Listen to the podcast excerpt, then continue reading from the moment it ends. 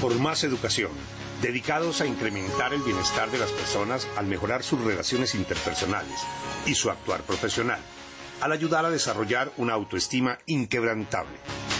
Un saludo muy especial. Estamos en un nuevo podcast de Por Más Educación. Este es realmente diferente. Jaime Fernando Rodríguez y yo fuimos invitados por la profesora de la Javeriana Diana Duarte. Ella es la tutora del diplomado Marketing Educativo para Colegios del siglo XXI, desarrollado conjuntamente por la Pontificia Universidad Javeriana y Santillana. Tuvimos la oportunidad de compartir con varios de sus docentes participantes del diplomado. Tratamos temas como el reto que han tenido los colegios antes y después de la pandemia, educación remota o educación virtual, y nos enfocamos en esta primera parte a definir muy bien el rol docente.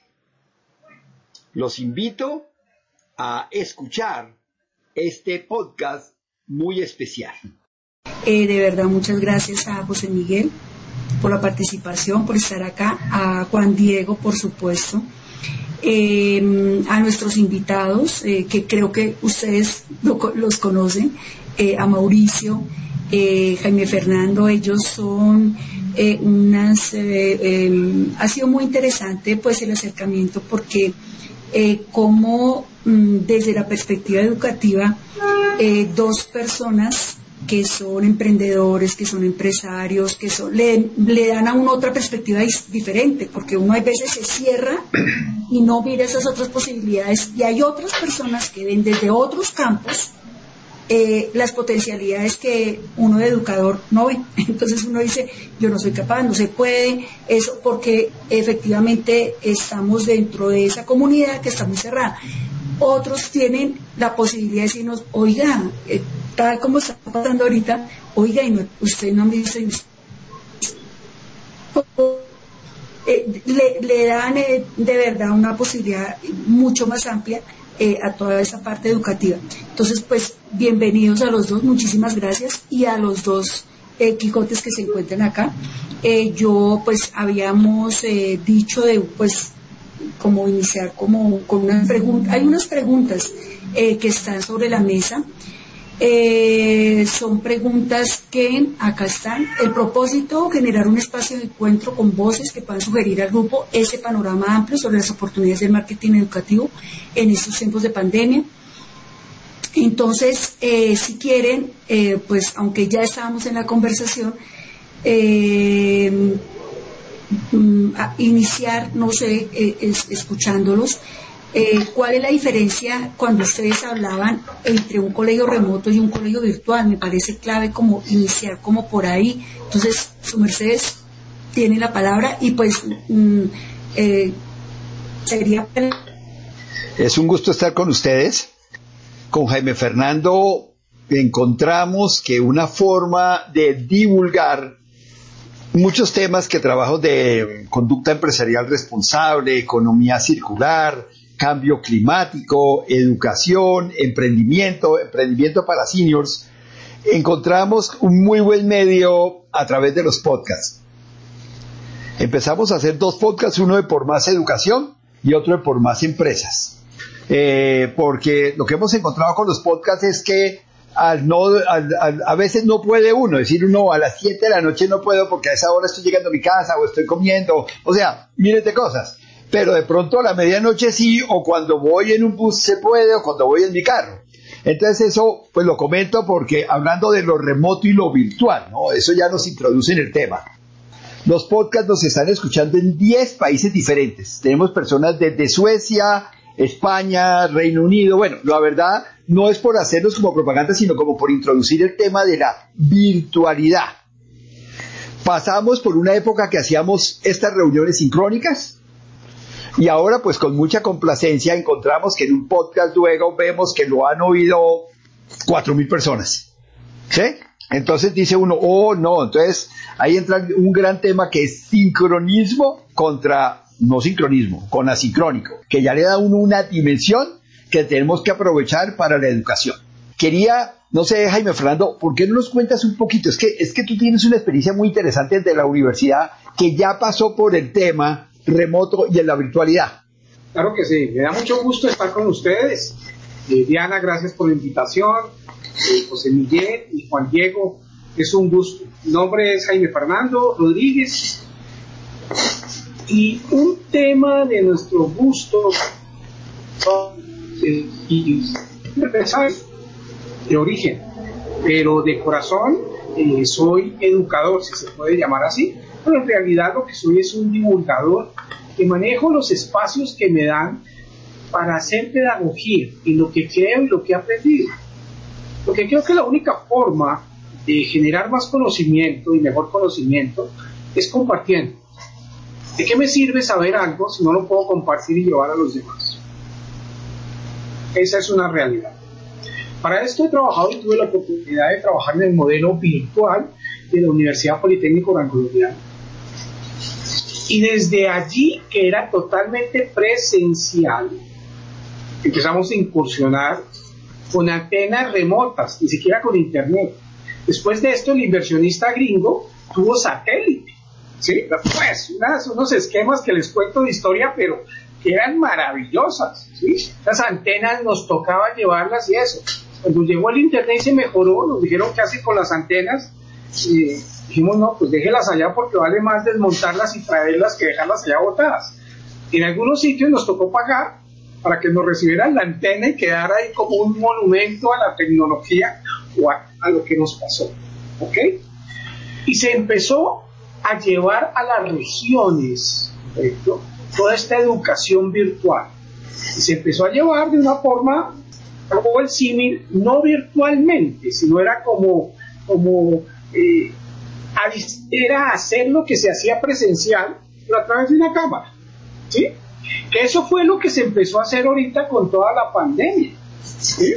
Es empezar a seguir haciendo lo mismo, pero a través de una plataforma como Zoom o como Meet o lo que sea. ¿sí? Pero no realmente eh, virtual, sino, ¿cómo es el término, Mauricio, que tú... Remoto. Remoto, realmente remoto. Educación remota. Hacer lo presencial, pero remotamente. Eso no es virtual. Realmente la virtualidad implica utilizar tecnologías de la información y la comunicación para llevar conocimiento a alguien que está en otro sitio y que se puede hacer en este momento o se puede hacer en otro momento pregrabado, pues el tiempo se prolonga al infinito y esto es maravilloso.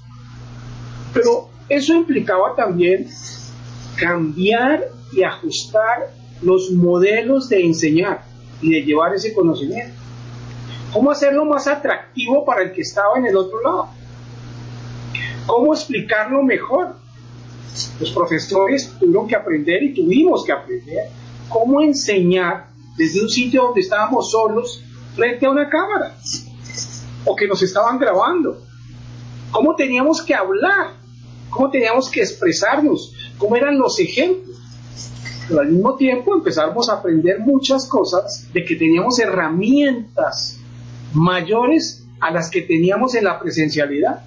Entonces teníamos videos, teníamos presentaciones, teníamos tableros electrónicos, teníamos muchas cosas que empezamos a aprovechar. ¿Ok? Esta es una forma más o menos eh, como empezamos a ver esto.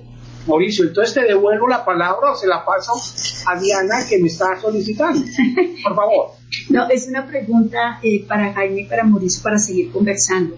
Todavía, a ver, la virtualidad es el uso de tecnologías de la información y lo remoto todavía me pierdo. Entonces, que nosotros nos seguimos moviendo en lo remoto y todavía no estamos en esa virtualidad, ¿cómo, ¿cuál es la, esa diferencia fina? Eh, yo estoy acá y entonces los muchachos están en la clase y yo tengo las presentaciones entonces educación remota es... Te lo voy a, Se lo voy a dar en mis palabras y en mi concepto y enseguida, enseguida lo complementamos con la opinión de Mauricio.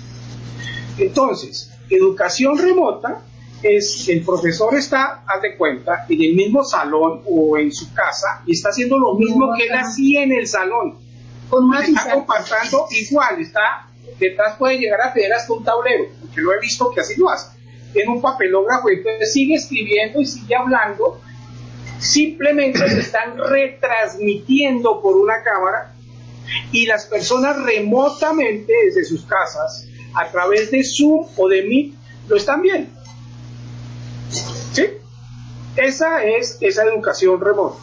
Educación virtual ya tiene un modelo pedagógico correcto y tiene una serie de herramientas correcto que nos dan las tecnologías de la información y la comunicación, por decir algo, eh, principiando por Meet o las plataformas, siguiendo por YouTube, siguiendo por herramientas de evaluación por programas que nos pueden ayudar a enseñar mejor, además de nuevas metodologías de cómo enseñarle a los jóvenes o a cualquier persona de esta manera virtual. Otra gran diferencia es que remota se estaba haciendo en directo. Esta parte de virtual, el virtual se puede hacer pregrabado para que la persona y esta es una gran ventaja. O el joven vea la clase y si no la entendió, la vuelva a ver las veces que necesite. Y eso a mí se me hace pues campeón. ¿Sí? ¿Cómo lo ves tú, Mauricio? Pues voy a poner tres ejemplos diplomados. Los que están haciendo ustedes es educación virtual. Es una metodología totalmente diferente. Hay recursos que ustedes miran, eh, un foro que es asincrónico, uno participa en él, hay unas retroalimentaciones de, de la profesora Diana en otros momentos, o sea, eso es educación virtual. Esto que estamos haciendo en este momento sería educación remota. En cambio, uno dice, no, la evaluación puede ser durante esta semana y manden eh, su examen no autogestionado y ya. Otro, otro ejemplo, los voy a poner en un contexto aprovechando estas canas. Año 1971. 1971. Yo estudiaba quinto bachillerato. O sea, décimo grado de hoy en día. Y leyendo una revista de mecánica popular me encontré un avisito chiquitico que decía que yo podía estudiar electrónica. Y entonces había un instituto que se llamaba el Genfield School. Y tocó mandar un giro para pagar el Genfield School que era de México. Yo estaba convencidísimo que era de Estados Unidos porque con ese nombre no era mexicano. Y yo recibía unas cartillas en papel periódico, con tapa de papel periódico, pero azul, que me llegaban más o menos semanal, llegaba por correo. ¿Eh? Y yo escribía una carta con mi examen, ¿cierto? una, era un pedazo de la cartilla que yo cortaba, que venía como precortado. Y yo llenaba lo que me decían que tenía que llenar de respuesta y iba y mandaba correo. O sea, eso era y la carta se, pues, se demoraba como 15 días en llegar. Y cuando yo me demoraba en que la carta se fuera, me llegaba una carta animándome a seguir, recordándome la maravilla y, o sea, pero era todo por papel, o sea, por eso hablo 1971. Vale la pena decir que el Internet empezó a funcionar 20 años después. Jeffrey School. Salto al año 2000, 2020. Ahora quiero que se imaginen a Bangladesh.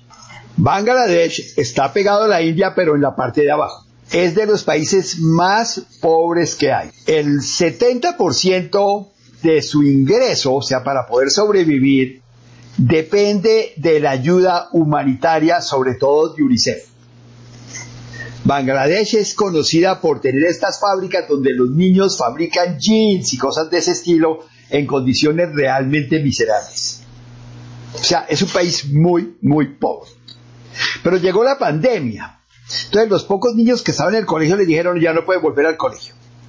Imagínense el porcentaje de internet en Bangladesh. 10% de la población tiene internet. O sea, nada. Televisión. Alguien dijo, no, pues vamos a hacer eh, colegio por televisión. 50% no más. Cuando uno dice, no, en Colombia, aquí en el, en el sitio más chiquitico, por allá entra un DirecTV. No, no, no, no, ¿cuál DirecTV? Nada de eso. Con ayuda de la UNESCO se hizo un programa, patrocinado realmente UNESCO, Naciones Unidas, para crear emisoras de radio. O sea, lo más básico.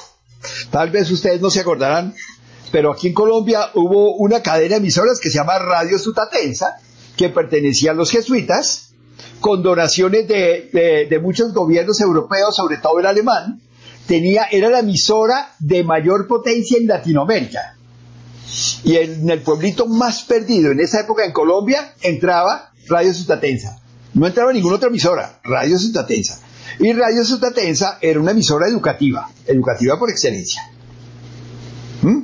En esa época, Radio Sutatensa, ¿no? Transmitía estudios para los campesinos, transmitía para todo el mundo, radio. ¿Qué hizo Bangladesh?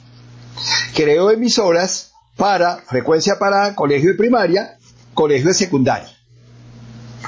Presentaron pruebas tipo PISA.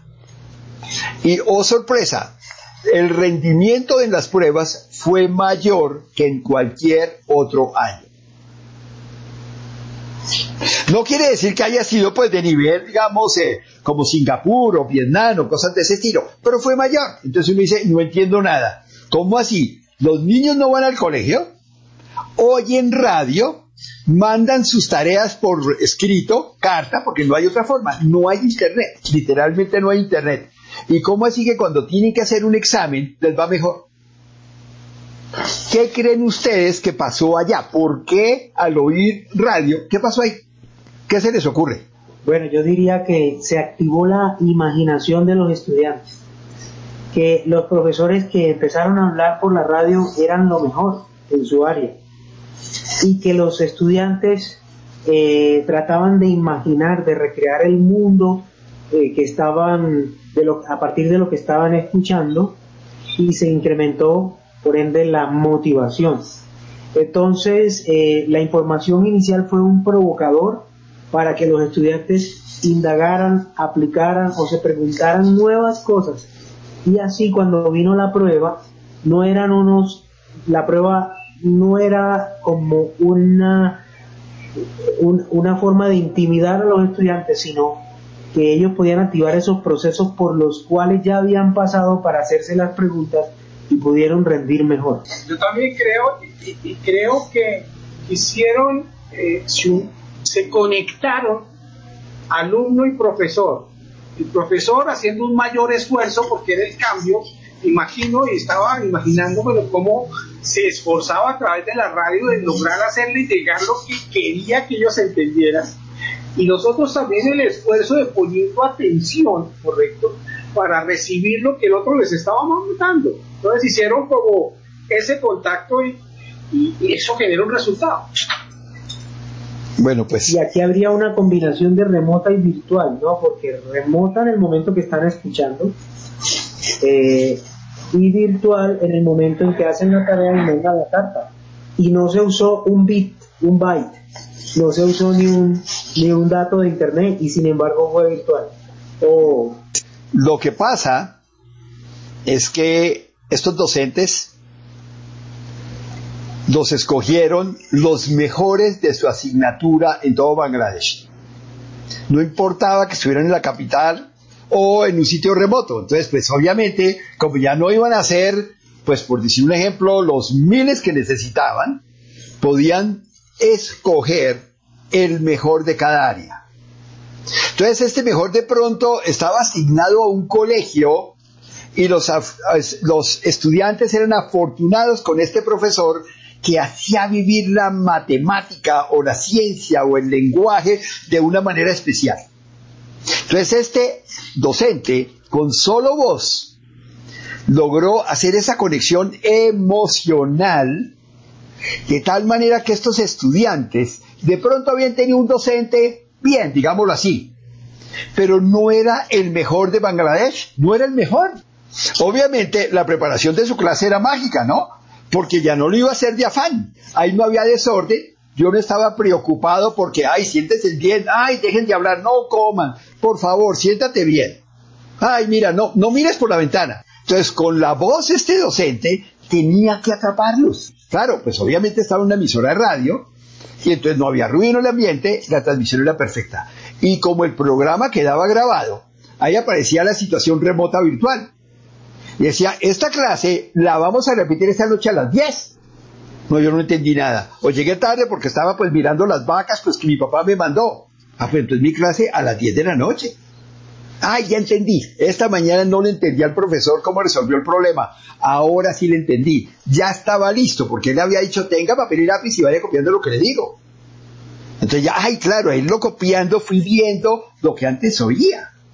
¿Eh? Entonces, si vienen el, el, ejemplo, cuando alguien diría, pero, pero en Colombia, y lo digo aquí de manera dura, tenemos demasiado. Entonces, en ese tipo de modelos, en cuál es el papel del maestro en esa nueva propuesta, porque se descoloca el maestro. Antes el maestro era con estas nuevas propuestas, con, con, con, lo que nos abocó de alguna manera la virtualidad, el maestro se descoloca, inclusive en el manejo de la misma virtualidad, el maestro se descoloca, inclusive creo que ahorita lo estaba diciendo al comienzo, tanto José Miguel como Juan Diego Benito, y es que eh, en términos del manejo de la herramienta, los niños y los jóvenes son muy hábiles. Entonces, bueno, el maestro se coloca. Entonces, ¿cuál es el papel del maestro? Voy a decir tres palabras y no digo más. Maestro, docente, tutor. Sí, para mí es muy parecido a lo que dice Mauricio, pero es el líder, sigue siendo el líder, ¿correcto? Sigue siendo un articulador, sigue siendo el tutor, pero en un fenómeno no de tratar de transmitirle solamente conocimientos, sino empezar a inyectarle la curiosidad y la investigación de estos jóvenes sobre los temas que se hablan. Él es como el que va, ¿sí? Acompañando. Yo, yo colocaría como estoy aquí, seguiría siendo el modelo para ese aprendizaje de esos estudiantes. Porque cuando Mauricio nos hablaba de ese ejemplo, me colocaba, me ponía a pensar, perdón, cómo en las diferentes veredas un maestro que no tiene recursos, que no tienen internet, que no tienen elementos para enseñar, pero tienen su conocimiento propio, los niños aprenden sin necesidad de. Entonces mira que ese ejemplo comparado con el que nos hablaba Mauricio, somos nosotros los que muchas veces, teniendo muchas cosas, como que nos enredamos. En cambio, teniendo pocas, las llevamos mejor a la práctica y hacemos que nuestros estudiantes aprendan con ese modelo y ellos nos van diciendo a cada instante qué es lo más necesario en el momento actual. Quería Maestro tiene otra, otra palabra que es alumno. Yo tuve maestros. Cuando yo estuve en el colegio, yo tuve profesores que escribían libros. Entonces era la persona que tenía todo el conocimiento en su cabeza y lo transmitía desde arriba porque fuera de eso el sitio donde estaba el maestro era más alto, ¿no? Era más alto. Entonces te transmitía hacia abajo, yo miraba hacia arriba y copiaba. Porque aunque tenía el libro, este señor en su cabeza tenía todo el conocimiento. Luego llegó el momento en que se dijo docente, educador. Entonces llega el momento que el rol cambia sustancialmente y eso tiene, la verdad es que no ha cambiado mucho, pero para este milenio, milenio, ya ese rol de ser el poseedor del conocimiento desapareció. Y tú bien decías, Juan Diego, fuera de micrófono, que qué hacemos con la evaluación si se van a copiar del libro, de Google, de, de, dónde. Digo, bueno, pero pues gravísimo porque ese es el modelo 1980. Que a la hora de verdad el modelo 1980 es bastante parecido al modelo 1950. Porque era, el docente enseñaba algo, las capitales de Colombia.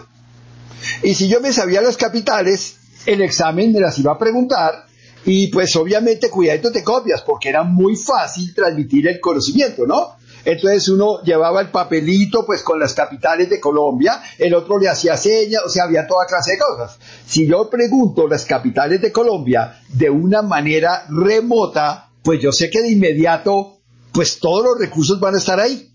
Pero entonces llega el momento en que uno dice, es válido para el siglo XXI preguntar algo que esté en Google o en, o en, hasta en el compañero del lado. Porque saber si uno las capitales del mundo, como se las sabía uno, entonces llega el momento en que uno dice, ese rol cambió. Entonces, ¿cuál es el rol del docente de hoy en día para luego saltar al docente remoto y al virtual? De lo que estás diciendo, ¿sabes qué estaba pensando aquí? Es cómo estamos preguntando hoy en día ese tipo de conocimiento, qué tipo de preguntas y cómo pregunto. A lo mejor eh, puedo preguntar como en 1950, pero al 2021, ¿cómo reestructuro yo las preguntas para que ese que está adquiriendo el aprendizaje no tenga en la cabeza decir es que me están preguntando las capitales? No.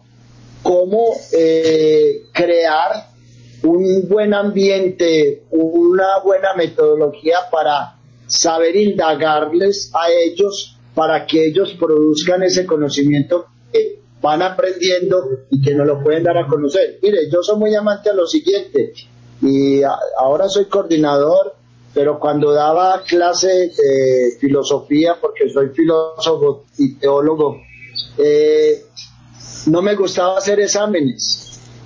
No, porque uno en el papel puede escribir muy bonito, no, venga, dialoguemos, concertemos, eh, qué pones, como estamos haciendo acá, y ahí se da cuenta uno si habían adquirido el conocimiento y cada uno de, su entorno, porque me tocó en una institución educativa donde cómo pregunto y qué tipo de preguntas realizo yo en esta época actual porque estamos en unas tecnologías que sí, nos lo dicen todo, pero si se nos va la luz, entonces no seguimos dando clase. Bueno, ¿cómo, cómo podríamos eh, seguir adelante en todo este proceso del aprendizaje? Ahí el secreto para puntualizar es cuál es el rol principal del docente hoy en día. En pleno siglo XXI, ¿cuál es el rol del docente? Entonces, imaginemos que yo les digo, porque, por ejemplo, ustedes tienen a, la profesora Diana, miren el cuento, la profesora Diana en este caso es tutora. Entonces uno dice, oh, ¿cómo así? Diana no es profesora, es tutora. Así tenga el conocimiento y sea profesora. Entonces, ¿qué pasó? O sea, ¿cuándo dejé de ser profesor y cuándo me volví tutor? ¿Cuál crees tú que es el rol de los docentes principales hoy en día, Juan Diego? Mire, yo creo que debemos de ser gestores para la adquisición de ese conocimiento. Cuando hablo de gestores, es ir yendo paso a paso en, ese, en esa enseñanza, eh, primero desde lo humano, luego desde el conocimiento propio. Entonces, el maestro tiene que saber gestionar día a día en lo que le pasa en el aula de clase esa enseñanza. Entonces yo hablo de esa palabra como es saber gestionar, saber eh, irles diciendo a cada uno cuál es el sentido de ese proceso educativo que vamos desarrollando en cada uno de nuestros estudiantes. Yo tenía por aquí eh, un, eh, esos métodos que permiten aprender las relaciones mutuas, eh, ser muy equitativos, eh, sin que crean que el uno es mayor que el otro, sino que sea muy equitativo en ese proceso de gestionar y de ser como esa palabra que se menciona mucho, de gestionar frente a la responsabilidad del cumplimiento de nuestras acciones. Entonces, lo tomaría tanto desde el maestro como el ser el gestor en esos conocimientos que vamos dando a cada instante el, papel del tutor fundamentalmente es de, es de acompañamiento. Jaime Fernando, ¿cómo ves tú esto, el tema del docente versus tutor versus maestro? Ok, yo creo que hay algo que es común en los tres y es muy válido pero que debe ser para mí lo, más importante del docente, del maestro y del tutor, es conectarse con sus alumnos, es conectarse con cada uno, pero conectarse de manera individual si es posible. Y, veámoslo nosotros, nosotros nos conectamos con alguien y somos diferentes. Sonreímos, aprendemos, los oímos, los comportamos, hacemos. Entonces esta conexión es fundamental. Y lo digo por experiencia. Yo tuve eh, profesores con los cuales me conecté eh, con palabras simples. Estamos hablando del principal rol de los docentes en siglo XXI. Pospandemia, prepandemia, pleno siglo XXI. ¿Cómo ves tú eso? ¿Cuál, ¿Cuál, es el rol? Porque yo sé que los docentes tenemos muchísimas cosas que hacer, pero si uno dijera, bueno, tienes que dedicarte a una sola cosa, ¿qué dirías tú, Luisa? Bueno, teniendo en cuenta, yo soy nueva en el, en el, en el sector educativo, realmente tengo apenas tres meses y trabajo en el área de marketing y comunicaciones en, un colegio.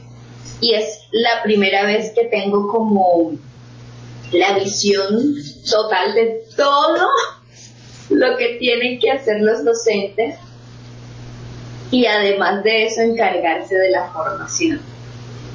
Entiendo que la responsabilidad y, y el peso que llevan sobre sus espaldas es bastante fuerte pero si tuviéramos que escoger, yo solo me dedicaría a la formación y ya. Y me dedicaría a, mediante la formación que le voy a entregar a mis estudiantes, conectar con el corazón y que ellos aprendan que el conocimiento no solamente queda aquí en la mente, sino que se puede bajar al corazón. En eso yo me concentraría en el 2021, no más. Luisa, te graduaste. Cierren los ojos un momento. E imagínense cada uno ese profesor de cualquier época, colegio, primaria, universidad, eh, ese profesor que los inspiró, que los motivó, que los llevó a lo que están haciendo ahora. Voy a aprovechar un poquito los desarrollos de la neurociencia. La neurociencia en los últimos 20 años ha avanzado lo que no había avanzado en los últimos 5.000 años. La neurociencia, digámoslo así, viene como caminando muy rápido como el desarrollo del Internet. Una cosa no tiene nada que ver con la otra, pero digámoslo así, los pasos que ha dado es gigantesco.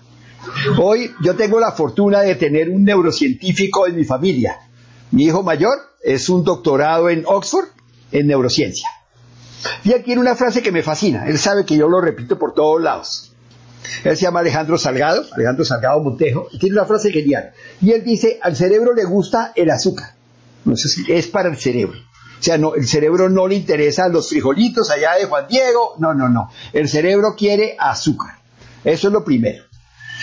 ¿Qué más quiere el cerebro? El asombro. Cuando uno ve que la gente abre la boca, en ese momento, enséñale la teoría de la relatividad. Dice, pero Mauricio está loco, tiene cinco años. No importa, están listos para aprenderla. Están asombrados. Lo otro que le fascina al, cerebro es todo lo que sea juego. Y de ahí viene todo el mundo, que todo el mundo se queja y dice, ah, es que se la pasa jugando. Dice, no, pues es que, perdón, no, si es el cerebro. No son sus manos, las manos se le pueden trabar, que tiene problemas aquí ya del tendón, todo eso. Dice, pero ¿por qué alguien juega y le duele el tendón? Digo, no, es que el cerebro no le interesa que le duela el tendón. Si no fuera el cerebro, pues uno diría, oye, dejo esta tontería, ya me duele algo. Y lo último, lo último por lo que se mueve el cerebro es lo que tenga sentido para mí. Si no tiene sentido, pero eso, pues, obviamente, ¿quién lo inventó? Aprendizaje significativo. No estoy diciendo nada nuevo, solamente tiene 100 años ya la palabra aprendizaje significativo. Entonces, es azúcar, asombro, todo lo que me haga reír y todo lo que tenga sentido para mí. Entonces, si yo soy una persona, yo veo los docentes del siglo XXI como lo siguiente. Ustedes, han, algunos de ustedes se han montado en una montaña rusa, trabajamos como las montañas rusas. Uno ve que la montaña rusa hace un esfuerzo salvaje subiendo esa cosa hasta la parte de arriba, ¿no? Y uno ve que el motor trabaja y de paso va lento, ¿no? Es que es un esfuerzo salvaje. Pero una vez que esa cosa está arriba, no hay, no tiene freno. La montaña rusa no tiene freno. Esa cosa cae sola. Si yo soy un docente e inspiro a mis estudiantes, de pronto me cuesta trabajo, me toca inventar mi historia, me toca hacer un gesto, contar un cuento, eh, decir cuántos dedos hay en las dos manos, por favor, cuántos hay. ¿Diez? ¿Ustedes, ¿Ustedes apuestan contra mí de que hay diez dedos? Yo voy a decir, no, no hay diez dedos. Diez, nueve, ocho, siete, seis y cinco. Seis y cinco, once. Diana. Seis y cinco, once. Entonces, ¿cuántos dedos, cuántos dedos hay en las dos manos? ¿Qué pasó? Esa cara de asombro, a partir de ese momento, yo les puedo enseñar lo que quiera. Porque ya se están tocando la mano. Ay, de paso yo no les voy a contar. Están descubriendo por qué tienen 11 dedos. Y yo no doy respuestas. No, yo, no, no es más la respuesta, pues de paso, pues yo sé que está rara, entonces ¿qué la voy a dar? Pero no voy a decir porque ustedes tienen 11 dedos, no 10 y nos pone aquí a contar a veces si es real o no. Entonces, es ese asombro que debemos estar dando a conocer. Mira que yo ni siquiera estoy diciendo que sé matemáticas. Mm. Y el conocimiento de matemáticas es irrelevante. Es irrelevante. No necesito saber matemáticas para inspirar, motivar y poner a la gente a estudiar. Y pueden ir a buscar de, de, inmediato un video de YouTube, pueden ir a buscar un amigo, mañana llaman al profesor de matemáticas del colegio y le dicen, ¿qué pasó? ¿Qué pasó acá? Y por favor, espero que me manden un mensajito, Mauricio, ya sé cuál es el cuento, por favor. ¿Sí? Entonces yo soy un profesor en este momento que estoy enseñando matemáticas. Sí, es más, la estoy enseñando mal, profesor más duro de matemáticas de los colegios dirían, no, yo a este tipo no lo, no lo, pues cómo lo voy a contratar, ni siquiera sabe contar, ¿cómo lo voy a contratar para profesor de matemáticas? Y yo digo, sí, contrátame para profesor de matemáticas, porque yo no sé matemáticas, pero yo hago que los estudiantes aprendan matemáticas. Porque si ustedes hubieran sabido matemáticas, ya me habrían dado la respuesta. Eh, Mauricio, estás planteando efectivamente un problema de filosofía matemática. No, no, estoy planteando un problema de rol del docente. El, docente Jaime Fernando dijo que tenía que saber. Qué pena, mi estimado amigo, no tiene que saber. Yo puedo enseñar cosas que no sé. Lo importante es que yo inspiro. Yo no soy un maestro, yo soy un docente. Entonces yo inspiro. ¿Dónde van a encontrar conocimiento? Pues, pues, señores, ¿no, ¿no acaso su papá no le compró un celular? Utilice datos, gaste un poquito de datos. Mire, mire a ver, averigüe. Debe haber algún video de YouTube entre los trillones de videos que hay que alguien le explique eso. Pero el solo hecho que mi mente se ponga a buscar la respuesta. Que mi mente en, utilidad, porque es que le voy a ganar a Mauricio, así sea un almuerzo, y será, no, y será juego, y yo vivo apostando Ponquerramos, vivo apostando cualquier cosa. Y la verdad, nunca pierdo.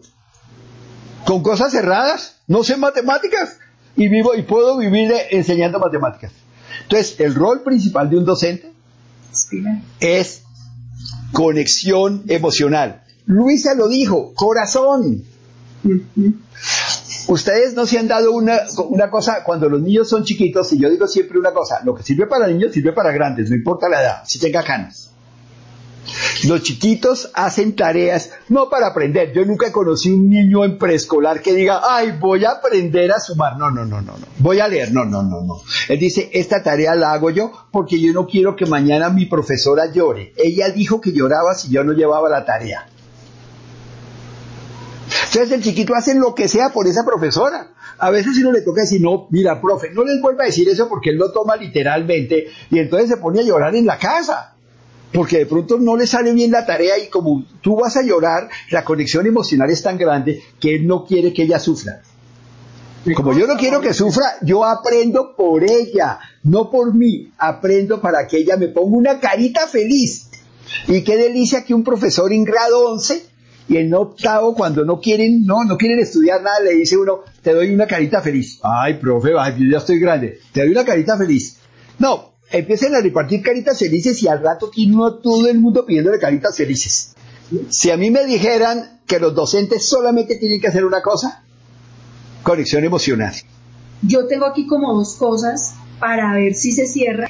Eh, ¿Cuáles serían los tips para dar el tránsito o repensar el dilema de la alternancia? Está el dilema de la presencialidad, está el dilema de la virtualidad. Entonces, ¿cómo pensar, cómo repensarse como institución educativa? Porque las instituciones educativas de todas maneras con muchas cosas se hacen lentas, ¿cuáles serían los tips como para pensar dentro de una institución educativa? Yo creo lo primero es que no perdamos lo que hemos aprendido y lo que hemos hecho en conocimiento y en, infraestructura. Y si se trata de hacer alternancia, seamos inteligentes en qué clase y qué alternancia es la que vamos a hacer. Los niños y los jóvenes deben ir al colegio ¿a qué? Entonces se montan acá en Bogotá en un bus, dos horas montados en un bus, con tapaboca puesto, no se pueden relacionar entre ellos y llegan al colegio ¿a qué?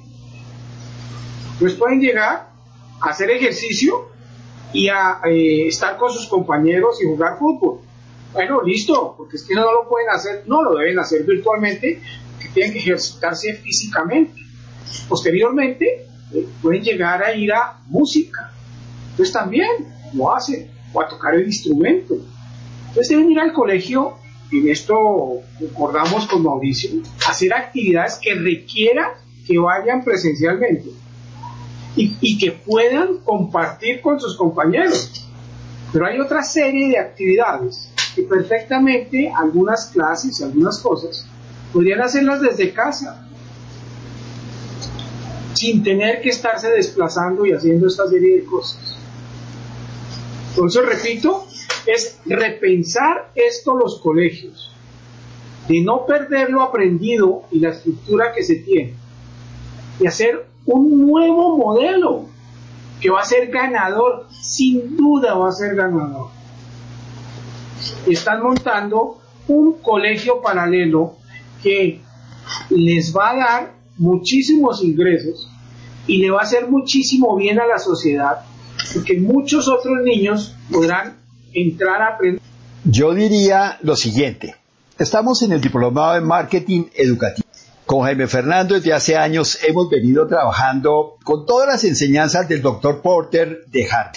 Y básicamente lo que él habla y dice, ¿en qué te diferencias de los otros colegios? El 99% de los colegios en su proyecto, en su presentación, en su page, dicen desarrollo integral humano, algunos dicen con énfasis en idiomas, bilingüismo, pero todos a la hora la verdad dicen lo mismo. Entonces, cuando uno va a hablar de la estrategia de marketing, pues uno encuentra que es muy complicada porque todos están diciendo lo mismo. Y eso que presentan no da ninguna ventaja diferenciadora.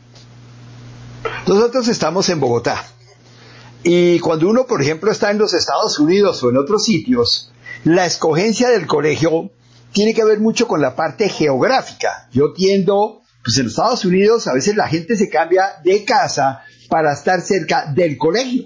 Aquí en Colombia no. Aquí uno puede vivir en un sitio y como dice bien Jaime Fernando, el niño viaja dos horas para llegar al colegio porque está en Cota, o está en, el, en, la, en Sopó, o está en unos sitios imposibles, pero al lado de ese colegio hay otros 10 colegios que ofrecen lo mismo y tienen dos horas de viaje.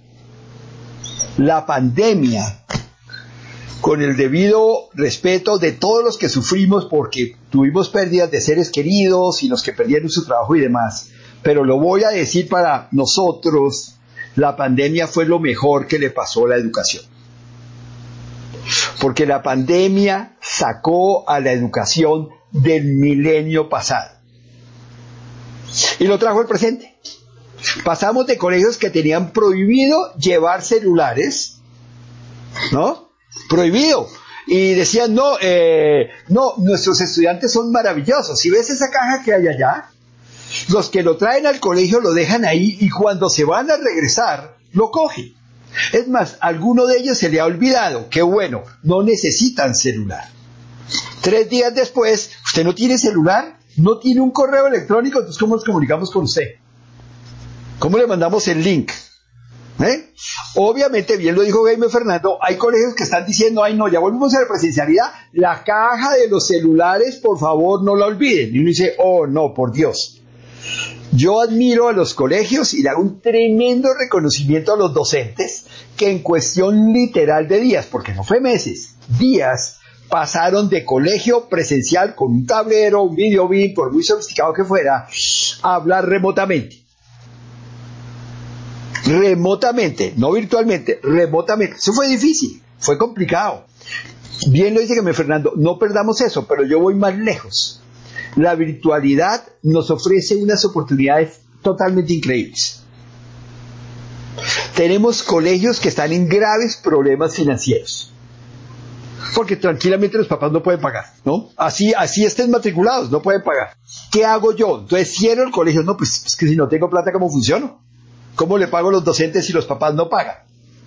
Y, o pásalo al colegio Juan Diego, y dice, no, mire, es que yo me quedé sin trabajo, entonces me fui para la casa de mis papás. ¿Y dónde viven tus papás? No, mis papás viven en Tunja. Y el colegio de mi hijo queda en Bogotá, en, Cota. Entonces, pues, obviamente, pero no lo vayas a sacar del colegio. Entonces, ¿qué hago? La otra cosa inmensa que dejo es que Pongan este número muy claro, que pocas veces se habla, pero es realidad. Más del 60% de los estudiantes de colegios públicos y privados han tenido temas de matoneo, acoso escolar, bullying o ciberbullying. Oficialmente, el Ministerio de Educación reconoce que el 30% de los estudiantes han sufrido acoso escolar y un 25% está en el grupo de los acosadores. Entonces, cuando uno suma esos dos grupos, pues te dan los 60. Esa historia es a nivel mundial. Está viéndose que muchísimas niñas jóvenes que estaban siendo matoneados, como digo yo, encontraron en la virtualidad la respuesta. Porque ya en la virtualidad, niñas que me decían, es que yo almorzaba encerrada en el baño, porque pues dice que soy gorda. Y ese colegio, por ejemplo, Bucaramanga, empezó a recibir personas de todos lados. Digo, no, eh, la rectora entendió el mensaje, no, y ella al principio dijo, bueno, yo las recibo, porque ya estaban fuera de colegio, no habían querido volver al colegio y llegó la pandemia. Entonces se habían quedado dos hermanas sin colegio. Entonces ella las recibió. Las recibió. Pues ya terminaron su primer año en ese colegio y obviamente como ya esta rectora empezó a recibir estudiantes de todos lados y le empezaron a llegar estudiantes, y también lo digo claramente, costos. No, pues cuánto vale un colegio hmm, triple A, tanto. ¿Cuánto vale acá que es bueno, no sé qué es de cuándo? No, pues la tercera parte, ay, este es mi colegio. Yo como papá me quedé sin trabajo. Y no sé cómo llevar a mi hijo a colegio público. Pues en Colombia, ese paso de pasar de privado a público es complicadísimo. Entonces, un modelo de negocio, hablando un poquito de marketing educativo, totalmente bueno, pero en este momento están en la transición de remoto a virtual. En este momento están funcionando como colegio remoto, como ustedes lo saben hacer muy bien. Pero van a dar el salto a 100% virtual. Van a coger un modelo estilo Bangladesh. Porque entonces es el cuento, tienen estudiantes de, de y entonces los contenidos están precargados, cuando pueden los descargan. Entonces ni siquiera tiene que ser sincrónico. porque hay estudiantes que dicen que no me podía conectar porque es que en mi casa no hay sino un computador y mi papá está trabajando. Y después le toca a mi hermana mayor y a veces mi mamá. Y entonces, no, pues este pobre chino, pues, no, y no te pueden comprar una tablet. No, mi papá dice que es muy cara. Hay una tablet de 60 mil pesos. ¿Mm? Hay que cambiar tenemos que romper ese esquema. Tenemos un mercado gigantesco. La pandemia nos cambió la vida. Nos cambió la interacción. Y yo lo digo claramente, Jaime Fernando lo describió, en el bus no puedo hablar, durante el almuerzo no puedo hablar, en clase no debo hablar, es porque el mundo cambió. El rol más grande que tenemos nosotros los docentes al interior de nuestros colegios es entender, ayudar a entender a todo el mundo, a las directivas, todo eso, que el colegio tiene que cambiar. Porque si no lo hace mi colegio, lo va a hacer otro. Entonces, ¿qué estoy diciendo yo? Si yo voy a escoger profesores, yo puedo darme el lujo de escoger los mejores profesores de Colombia. O cambiamos o nos cambian. O desaparecemos. O desaparecemos. Muchas gracias a todos. No, a un placer. ustedes, gracias. Me encantará estar con ustedes nuevamente. De hecho, pues en el Congreso Internacional que están haciendo ahorita en el ICPES están tocando pues este tema tan importante que ustedes están diciendo, termina el día de mañana. Y sí, eh, lo que dice el doctor Mauricio con el señor Jaime, realmente sí, son cosas que no cambian del día a la mañana, que trascienden y que el otro año nos esperan muchísimos retos, muchos retos con los niños de inclusión que han sido muy afectados porque pues ellos en este momento, por ejemplo, nos toca crear muchas estrategias para ello. Entonces nos tocaría mirar eh, nuevos planes de estudio. De verdad que se nos presentan muchos retos para este año que viene, si es presencialidad total o es alternancia, pero pues es como una nueva etapa, un nuevo resurgir para todos. Y muy agradecida con el curso. Listo, no, a ustedes todos muchas gracias. De todas maneras, eh, un poco eh, la propuesta que yo les hice, si ustedes se acuerdan, eh, la idea es que Mauricio y Jaime lo vamos a, a volver a tener el próximo jueves, ¿sí? Que habíamos dicho. Entonces, si ustedes quieren invitar, si quieren eh, hacer esencial invitación, igual yo vuelvo a hacer esencial invitación, igual nos encontramos el jueves a las 7 de la noche. Entonces, muchísimas gracias. Hasta pronto. En Por Más Educación agradecemos todo el apoyo. Síguenos en las diferentes redes para que recibas contenidos exclusivos. Y no dudes en comunicarte con nosotros para que recibas un acompañamiento personalizado.